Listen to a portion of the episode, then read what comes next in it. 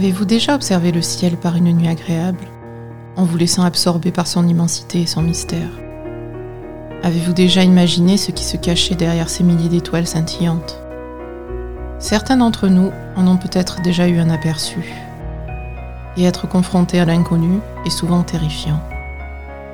Bienvenue dans les chroniques de l'étrange.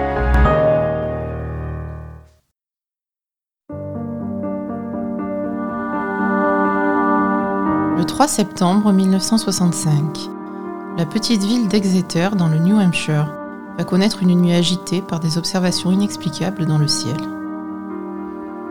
Aux alentours de 2 heures du matin, le jeune Norman Muscarello, 18 ans, marche le long de la route 150. Il vient de terminer le lycée et doit rejoindre la Navy dans trois semaines. Il a passé la soirée chez sa petite amie dans la ville voisine tente de trouver un véhicule pour le prendre en stop. Mais cela s'avère compliqué à cette heure de la nuit et il est obligé de marcher. Comme il ne possède pas de voiture, il a l'habitude de faire du stop et de marcher le long des routes de cette commune rurale, parsemée de champs et de fermes. Mais à quelques kilomètres d'Exeter, Norman aperçoit quelque chose d'étrange dans le ciel.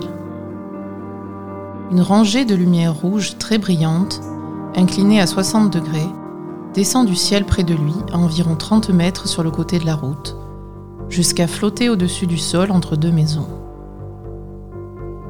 Les lumières sont tellement vives qu'elles illuminent les murs des maisons alentours et flashent rapidement à un rythme répétitif. 1, 2, 3, 4, 5 et repartent dans le sens inverse. 4, 3, 2, 1. Elles commencent alors à bouger en restant à la même distance les unes des autres pendant leur déplacement, comme si elles étaient attachées à quelque chose. Les lumières éblouissantes empêchent Norman de distinguer la forme de l'objet, mais il l'estime plus grand que les maisons à côté desquelles il se tient. La chose commence à se diriger vers lui. Elle semble se balancer d'un côté à l'autre comme une feuille qui tombe et ne produit aucun son elle se rapproche tellement que le jeune homme s'affole et se jette dans le fossé sur le bord de la route, craignant qu'elle ne le percute. Ce qui paraît interloquer l'objet volant qui repart vers les maisons et s'arrête au-dessus de l'une d'elles. Norman est terrifié et reste caché pendant 15 minutes en regardant les lumières continuer leur clignotement rythmé. Quand soudain, l'objet s'envole en prenant de la vitesse et disparaît derrière une rangée d'arbres. Dès qu'il le voit parti, Norman se rue vers l'une des maisons et tambourine à la porte, mais personne ne répond. On apprendra plus tard que les habitants ont été effrayés par ce visiteur nocturne et ont préféré ne pas répondre. Il voit alors une paire de phares qui arrive sur la route et se jette devant la voiture pour l'arrêter et partir d'ici au plus vite. Le couple à l'intérieur, qui n'a rien remarqué d'inhabituel, conduit le jeune homme terrifié au poste de police d'Exeter. Norman rencontre l'officier de service pour la nuit, nommé Reginald Toland, qui remarque bien à quel point le jeune homme est secoué par ce qu'il a vu, puisqu'il allume cigarette après cigarette. Lorsque le policier entend le récit de Norman, il est d'abord très sceptique, malgré l'évidente détresse du jeune homme. Mais il lance tout de même un appel radio à l'officier en patrouille Eugène Bertrand pour lui demander s'il a entendu parler de quelque chose d'inhabituel pendant cette nuit.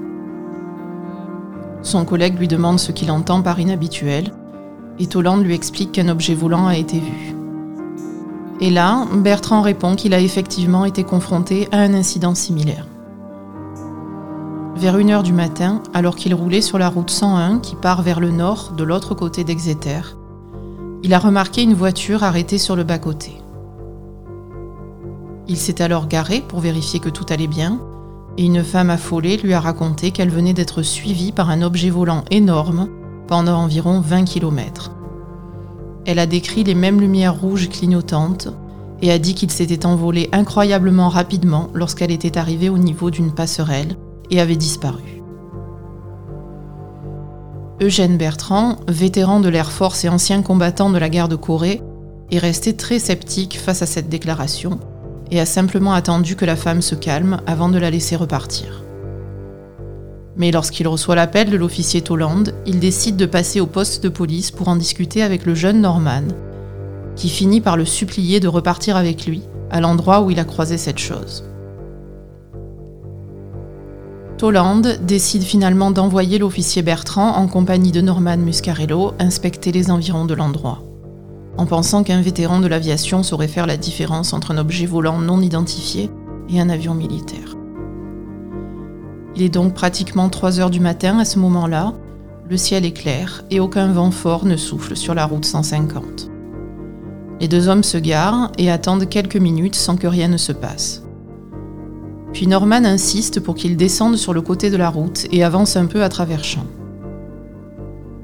Bertrand signale par radio à son collègue qu'il va s'éloigner du véhicule pour aller inspecter le champ et s'y engage avec sa torche en main, suivi de Norman. Il y a une maison coloniale à leur gauche et une ferme à leur droite avec un enclos pour des chevaux. Bertrand est sur le point de dire à Norman qu'il vaut mieux repartir lorsque les chevaux commencent à s'agiter et à faire beaucoup de bruit. C'est alors qu'il voit lui aussi un objet étrange dans le ciel, qui flotte à environ 10 mètres au-dessus de la cime des arbres qui bordent la maison coloniale. Aussi grand qu'une grange, d'après ses mots. Les cinq lumières rouges éblouissantes qui s'allument l'une après l'autre éclairent toute la zone. Les maisons et le champ baignent dans cette lumière rouge. Et comme la première fois, ils ont du mal à distinguer à quoi sont attachées ces lumières. Mais Bertrand pense qu'il s'agit d'une sorte d'objet rond qui est absolument silencieux et qui se dirige vers eux. L'officier terrifié pose un genou à terre et dégaine instinctivement son arme mais décide finalement de ne pas l'utiliser et de courir vers la voiture. Il attrape Norman et ils se ruent tous les deux vers la sécurité du véhicule de police. Une fois à l'intérieur, il regarde par les fenêtres l'objet se balancer d'avant en arrière avec ses lumières clignotantes, puis s'éloigner dans un mouvement soudain. L'officier Bertrand est alors convaincu sans l'ombre d'un doute qu'il n'est pas en train de regarder un véhicule de l'armée de l'air. Il raconte ce qu'il est en train de vivre sur la radio de la police, tandis qu'un autre officier en patrouille, David Hunt, se rend sur les lieux. Il arrive juste à temps pour voir l'objet volant avant qu'il ne file derrière les arbres en direction de l'océan. Quelques instants plus tard, ils voient et entendent tous un avion B-47 Bomber passer dans le ciel et notent tous la différence flagrante avec ce qu'ils venaient de rencontrer. Pendant ce temps, au poste de police, l'officier Toland reçoit un autre appel d'une personne qui vient de repérer un objet volant non identifié au-dessus de Hampton, une ville qui se situe entre Exeter et l'océan. Cinq personnes ont vu cette chose. Toland prévient la police de Hampton, qui appelle alors la base aérienne militaire Pease, proche des lieux. Le lendemain matin, deux officiers de l'Air Force, le major David Griffin et le lieutenant Alan Brandt, se rendent à Exeter pour interroger Norman et les trois policiers. Ils demandent aux témoins de ne pas parler de leur aventure dans la presse, mais un reporter local est déjà au courant. Les militaires déclarent simplement que les officiers de police sont des témoins très crédibles et agissent comme s'ils collectaient des informations au lieu de fournir des explications. Ils envoient un rapport de l'incident à l'équipe du projet Blue Book, un groupe de recherche gouvernemental mis en place en 1952 par l'Air Force pour enquêter sur les observations d'OVNI. Malgré de nombreux appels de témoins au poste de police dans les jours qui suivent, pour signaler qu'ils avaient eux aussi vu l'objet, l'Air Force reste pour l'instant muette. À la mi-septembre, un élève de terminale nommé Ron Smith aperçoit quelque chose de bizarre dans le ciel sur la Drinkwater Road, tout près de l'endroit où Norman a rencontré la chose. Ron décrit un objet plus grand qu'un B-52 ou un B-47 et aisément visible. Il n'est pas complètement plat, mais ressemble à une assiette renversée comme une soucoupe volante typique. Le bas de l'objet brille d'une lumière blanche et il y a une lumière rouge brillante sur le haut. Ron ne décrit pas les lumières rouges clignotantes, il n'est donc pas déterminé si cet objet est le même que celui rencontré par Norman et les policiers. Il bouge cependant de la même façon, une sorte de balancement d'avant en arrière, et Ron dit aussi qu'il a l'air de tourner sur lui-même. L'objet plonge vers sa voiture, puis remonte, puis replonge vers lui de nombreuses fois, comme s'il jouait avec lui. Ron est terrifié et il roule aussi vite qu'il le peut vers Exeter. Puis il décide de faire demi-tour, en se disant qu'il est impossible qu'il ait vu ça. Mais lorsqu'il revient, l'objet est toujours là. Il passe cette fois au-dessus de sa voiture avant d'accélérer et de disparaître. Après qu'il ait disparu, Ron remarque une lueur venir d'une colline proche, qui ressemble aux lumières multicolores d'une piste d'atterrissage. Il conduit jusqu'à la colline pour voir ce qu'il en est, maintenant déterminé à résoudre le mystère. Mais au moment où sa voiture atteint le sommet de la colline, tout redevient noir. Il ne veut pas s'aventurer plus loin et décide de repartir vers Exeter pour faire part de ses informations à la police. Dans les semaines qui suivent, de plus en plus d'observations d'ovnis sont reportées à la police d'Exeter. Certaines personnes racontent avoir vu un objet métallique dans le ciel, et la quasi-totalité des témoins décrit cet objet comme une soucoupe avec un dôme sur le haut. Quelques autres rapportent aussi avoir vu des boules brillantes orangées voler au-dessus de leur maison, ce qui est un phénomène souvent observé en corrélation avec des observations d'ovnis. À ce moment, nous sommes près d'un mois après le premier incident. Et l'enquête attire l'attention d'un journaliste nommé John Fuller, travaillant pour le Saturday Review et sceptique quant au phénomène d'OVNI. Appâté par la crédibilité des témoins faisant partie des forces de l'ordre, il décide d'élucider cette affaire. Il se rend à Exeter pour interviewer Norman, Bertrand et Hunt, ainsi que de nombreux autres témoins qu'il trouve crédibles pour la plupart. Il note une quantité énorme de témoins qui décrivent toujours les objets qu'ils ont vus de la même façon. Une forme de soucoupe, des lumières rouges qui s'allument selon un rythme particulier, une façon de bouger parfaitement silencieuse. Il se rend également compte qu'une grande partie des témoins n'ont jamais reporté leur observation à la police. Fuller essaie tout de même de trouver une explication rationnelle à ces observations et tente de se rapprocher de l'armée de l'air qui semble avoir des informations. En effet, plusieurs officiers viennent régulièrement poser des questions aux habitants d'Exeter, et certains témoins voient même les fameux ovnis pourchassés par des avions militaires. C'en est assez pour faire penser aux gens que l'Air Force sait quelque chose ou est au moins en train de collecter des informations. Fuller appelle la base aérienne de Pise et est mis en relation avec le sergent Robert Siavache, qui lui confirme qu'il y a bien eu un nombre important d'observations reportées. Mais il ajoute que toutes les informations qu'il rassemble sont envoyées dans une base en Ohio pour être analysées par l'équipe du projet Blue Book et qu'il ne peut lui transmettre aucune information supplémentaire.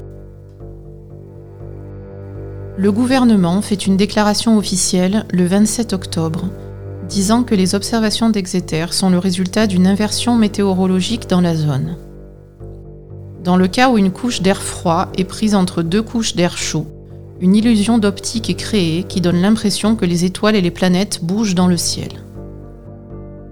Cette explication rend évidemment les témoins furieux, spécialement les deux policiers, qui sont persuadés de savoir faire la différence entre un véhicule volant et les étoiles dans le ciel. Un mois après cette déclaration, le chef du projet Blue Book, le major Hector Quintanilla de la Wright-Patterson Air Force Base, rend lui aussi ses conclusions, sont très différentes. Une opération d'entraînement militaire nommée Big Blast, qui avait lieu le 2 septembre au soir et aurait duré plus longtemps que prévu, impliquait le vol de 5 avions B-47 Bomber. Ce sont les lumières de ces 5 avions que les témoins ont dû prendre pour un ovni. Les deux policiers, et surtout Bertrand, le vétéran de l'Air Force, qui sait reconnaître un avion militaire, sont encore plus irrités par cette explication. Ils écrivent plusieurs lettres cinglantes à l'Air Force, en expliquant qu'ils ont vu cet objet de très près, qu'ils se sont concertés à plusieurs reprises pour confirmer ce qu'ils voyaient, et ont effectué des recherches pour également confirmer que le temps était clair, qu'il n'y avait pas de nuages, de vent, ni de chance d'une inversion météorologique et que l'objet qu'ils observaient n'était pas un avion militaire ou civil. Ils ajoutent que l'opération Big Blast, dont il est question, s'est terminée une heure avant leur événement, et que ceux qu'ils ont observés étaient complètement silencieux, sans bruit de moteur ni d'hélice, et n'avaient pas de queue ni d'aile, mais éclairaient le champ entier devant eux. Ils reçoivent finalement une réponse en janvier 1966 du bureau du secrétaire de l'Air Force, qui dit que l'armée de l'air n'a pas été capable d'identifier formellement l'objet volant observé le 3 septembre 1965. Le journaliste Fuller, quant à lui, essaie de trouver d'autres indices et remarque que toutes les observations ont eu lieu près des lignes à haute tension de la région. Les ovnis essaient peut-être de récupérer de l'électricité, mais il parle avec des ingénieurs des centrales d'Exeter et Hampton et aucun n'a observé de changement. Fuller persiste sur cette piste qui lui paraît intrigante et remarque le même attrait pour l'électricité dans d'autres observations de par le monde, qui entraînent même des surtensions. Pour appuyer sa théorie, le 9 novembre 1965, un énorme blackout touche une grande partie du nord-est des États-Unis, et de nombreuses observations d'ovnis documentées dans la presse ont lieu à New York et Syracuse. Fuller écrit plusieurs articles sur l'incident d'Exeter et publie un livre en 1966 qui deviendra un best-seller. Devant l'intérêt général pour le phénomène ovni, le couple Betty et Barney Hill racontent leur incroyable histoire d'enlèvement quatre ans plus tôt, en 1961, dans la même région du New Hampshire. Ils auraient perdu connaissance après avoir été survolés par un ovni et se seraient réveillés deux heures plus tard et 50 km plus loin. Des séances d'hypnose auraient permis de leur rendre leurs souvenirs d'étranges êtres extraterrestres gris qui les examinaient. Tout cela leur semblant aberrant à eux aussi, ils n'ont décidé de partager leur expérience qu'en 1965, après avoir entendu parler des autres cas. Aucune nouvelle théorie n'apparaît avant 2011, quand un nouvel article est publié dans le Skeptical Inquirer par Joe Nickel, consultant sceptique sur les cas d'observation d'OVNI, et James Magaha, ancien pilote. Leur théorie se base sur le clignotement si particulier des lumières rouges remarquées par Norman Muscarello. Il existe en réalité un avion militaire avec cinq lumières rouges très vives qui clignotent selon cette séquence exacte. 1, 2, 3, 4, 5, 4, 3, 2, 1. C'est un KC-97 Tanker, un avion destiné à remplir les réserves de carburant d'autres avions en vol qui aurait certainement pu être utilisé lors des manœuvres d'entraînement Big Blast pour ravitailler les B-47 que Norman et les policiers ont aussi vus au même moment. Cet appareil possède une perche pour le ravitaillement en vol qui est inclinée selon un angle de 60 degrés, ce qui expliquerait l'observation d'Exeter par le réfléchissement des lumières rouges de l'avion sur cette perche, qui semble également flotter comme une feuille lorsqu'elle n'est pas contrôlée. Comme ce n'est pas un avion de combat mais un ravitailleur, il est plausible que le vétéran de l'Air Force Eugène Bertrand ne l'ait pas reconnu. Mais beaucoup de détails ne collent pas du tout à cette théorie. En premier lieu, l'Air Force aurait dû identifier cet avion et fournir une explication au premier coup d'œil. La forme de soucoupe volante ne colle pas, le silence non plus. Et il paraît aberrant qu'un avion militaire ait pu voler aussi près du sol et des habitations. Nous allons maintenant passer à la partie témoignage de ce podcast. 15 ans après l'incident, en 1980, Norman Muscarello a été interviewé par les élèves du lycée d'Exeter qui souhaitaient publier un article dans le journal de l'école. J'en ai sélectionné les passages les plus intéressants. Pouvez-vous nous dire ce qui s'est passé la nuit de l'incident? Je voudrais déjà dire que je ne suis pas professeur de sciences, donc je peux seulement vous décrire ce qui m'est arrivé. Comme il est écrit dans le livre Incident at Exeter de John Fuller, le 3 septembre 1965, à environ 2 heures du matin, j'étais en train de faire du stop sur la route 150 vers Exeter, au niveau de Kensington, près de la ferme de M. Dining. C'était une nuit claire, pas de pluie, il y avait beaucoup d'étoiles dans le ciel. J'avais observé des avions juste un peu plus tôt. C'est assez facile pour moi de comprendre la différence entre un avion et ce que j'ai vu. Je suis sûre que si c'était vous qui l'aviez vécu, il n'y aurait eu aucun doute dans votre esprit. Je venais juste de dépasser la ferme Dining, il y a un petit champ sur la droite. De là, on peut voir les lumières d'Hampton Beach qui sont très distinctes. Ce que j'essaie de dire est qu'il n'y a aucun doute sur ces lumières, on comprend bien que ce sont celles de la zone de la plage au loin. J'ai observé des lumières clignotantes arriver du nord, se dirigeant dans une région sud-ouest vers l'endroit où je me trouvais. Je pense que la vitesse devait être incroyable car c'est arrivé sur moi tout d'un coup. Ces lumières étaient juste très brillantes, je ne pouvais pas distinguer de silhouette, je ne savais pas ce que c'était. Il n'y avait absolument aucun son, seulement le bruit des chevaux qui faisaient un raffut énorme dans le champ dining. Les criquets avaient juste disparu. Mon attention était fixée sur ces lumières. Elles sont passées au-dessus de moi et ont comme disparu sans que je comprenne dans quelle direction elles étaient parties. J'étais un peu sonnée, mes yeux étaient éblouis et j'ai mis quelque temps à y voir clair.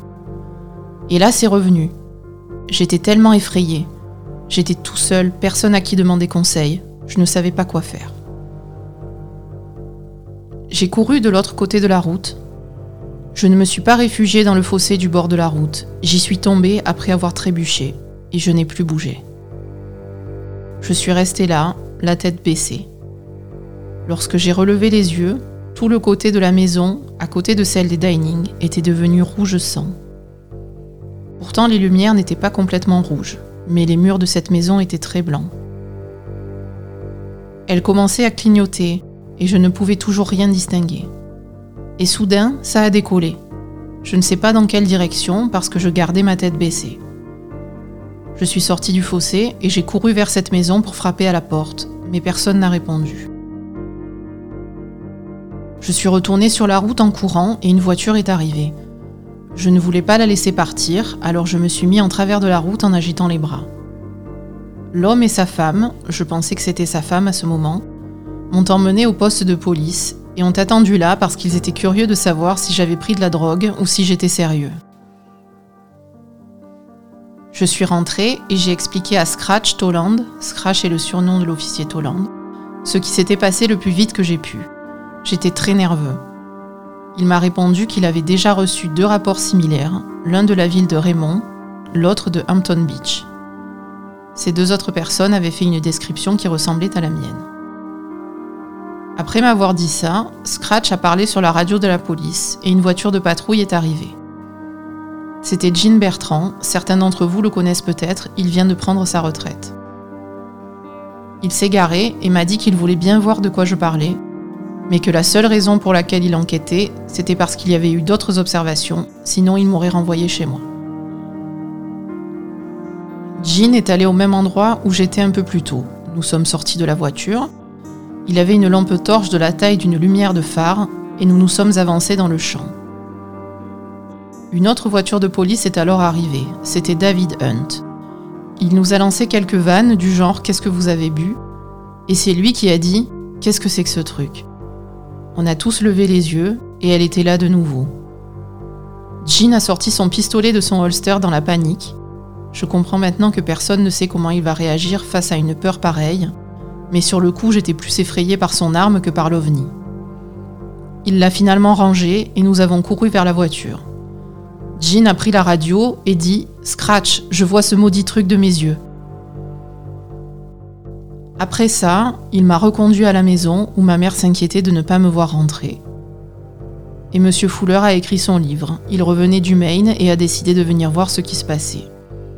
Il m'a fait signer un papier sur le capot de sa voiture et je n'ai jamais touché un centime pour cette histoire alors que son livre s'est très bien vendu. Mais je suis content comme ça. Je pense que ça rend mon histoire plus crédible. Je suis soulagée de ne pas être fou et soulagée que quelqu'un d'autre, quelqu'un de crédible et responsable, ait vu la même chose que moi. Grâce à ça, je ne me suis pas demandé si j'étais fou le reste de ma vie. C'est ce qui se serait passé si les policiers ne l'avaient pas vu aussi. Avez-vous eu des contacts avec l'Air Force? Le matin, vers 7h30 ou 8h, la cuisine de ma mère était pleine de gens qu'on ne connaissait pas. L'un d'eux était un major de la base aérienne de Pise, accompagné de son sergent, qui avait un attaché case menotté au poignet, ce qui était étrange. Le major me disait de ne rien dire, de ne rien signer, que je devais passer par lui si je voulais faire une déclaration. Mais il y avait déjà des policiers, des journalistes et des photographes plein la maison. Que pensez-vous avoir vu ce soir-là? Je voulais y venir. Je suis un grand fan de Carl Sagan et sa série Cosmos. Mon opinion personnelle est Comment peut-on être aussi naïf et ignorant pour penser que nous sommes les seuls êtres intelligents dans tout l'univers? Je ne crois pas que nous soyons seuls. Norman Muscarello est mort en novembre 2003 à l'âge de 55 ans. Il a maintenu toute sa vie la même version des événements de cette nuit du 3 septembre 1965. L'officier Bertrand est mort en 1998 et l'officier Hunt en 2011. John J. Fuller est mort en 1990, juste avant la programmation d'une lecture sur l'incident d'Exeter. Depuis 2010, l'Exeter UFO Festival a lieu pour lever des fonds au profit d'œuvres de charité bénéficiant aux enfants de la région d'Exeter. Betty Hill, la femme enlevée en 1961 sur une autre route du New Hampshire, est morte en 2004. Elle a déclaré se rappeler Norman comme un jeune homme excentrique et ne jamais avoir été sûre de la véracité de son histoire. Cependant, elle se souvient de l'apparition régulière d'ovnis dans le ciel de la région. Elle avait pour habitude de rouler vers Exeter et s'asseoir dans un champ pour les admirer.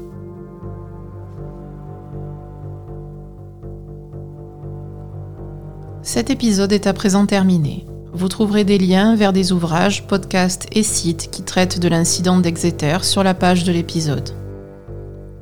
Je suis Aza. Vous pouvez retrouver ce podcast sur Spotify, Apple Podcast, Overcast ou n'importe quelle autre application de podcast et le suivre sur les réseaux sociaux at Chronetrange, C-H-R-O-N-E-T-R-A-N-G-E-S, sur Twitter, Instagram et Facebook. Si vous appréciez ce podcast et souhaitez le soutenir, pensez à lui donner une note de 5 étoiles sur votre application de podcast, avec éventuellement un commentaire. Cela lui donne plus de visibilité et permet à d'autres personnes de le découvrir. Et surtout, parlez-en autour de vous. Si vous souhaitez partager une expérience étrange qui vous est arrivée, je serai très heureuse d'en parler avec vous de manière anonyme. Vous pouvez me joindre en privé sur les réseaux sociaux ou m'envoyer un mail à l'adresse chronique de l'étrange à gmail.com. J'anime également un podcast jeux vidéo tous les lundis avec mon mari Ben qui s'appelle La Belle et le Gamer et que vous pouvez aussi retrouver sur Spotify ou votre application de podcast préférée et suivre sur les réseaux sociaux Twitter, Instagram et Facebook, ainsi que sur notre chaîne Twitch sur laquelle nous faisons des streams deux fois par semaine. Si vous aimez les longues lectures entre héroïque fantasy et paranormal, vous pouvez également trouver mon roman intitulé La dernière élue en version numérique sur toutes les librairies en ligne, notamment Amazon et Fnac.com. Je vous retrouve dans deux semaines, le jeudi 18 février, pour un nouvel épisode des Chroniques de l'étrange, qui sera un épisode spécial interview avec plusieurs auditeurs qui raconteront leurs propres histoires étranges. D'ici là, gardez les yeux et l'esprit ouverts.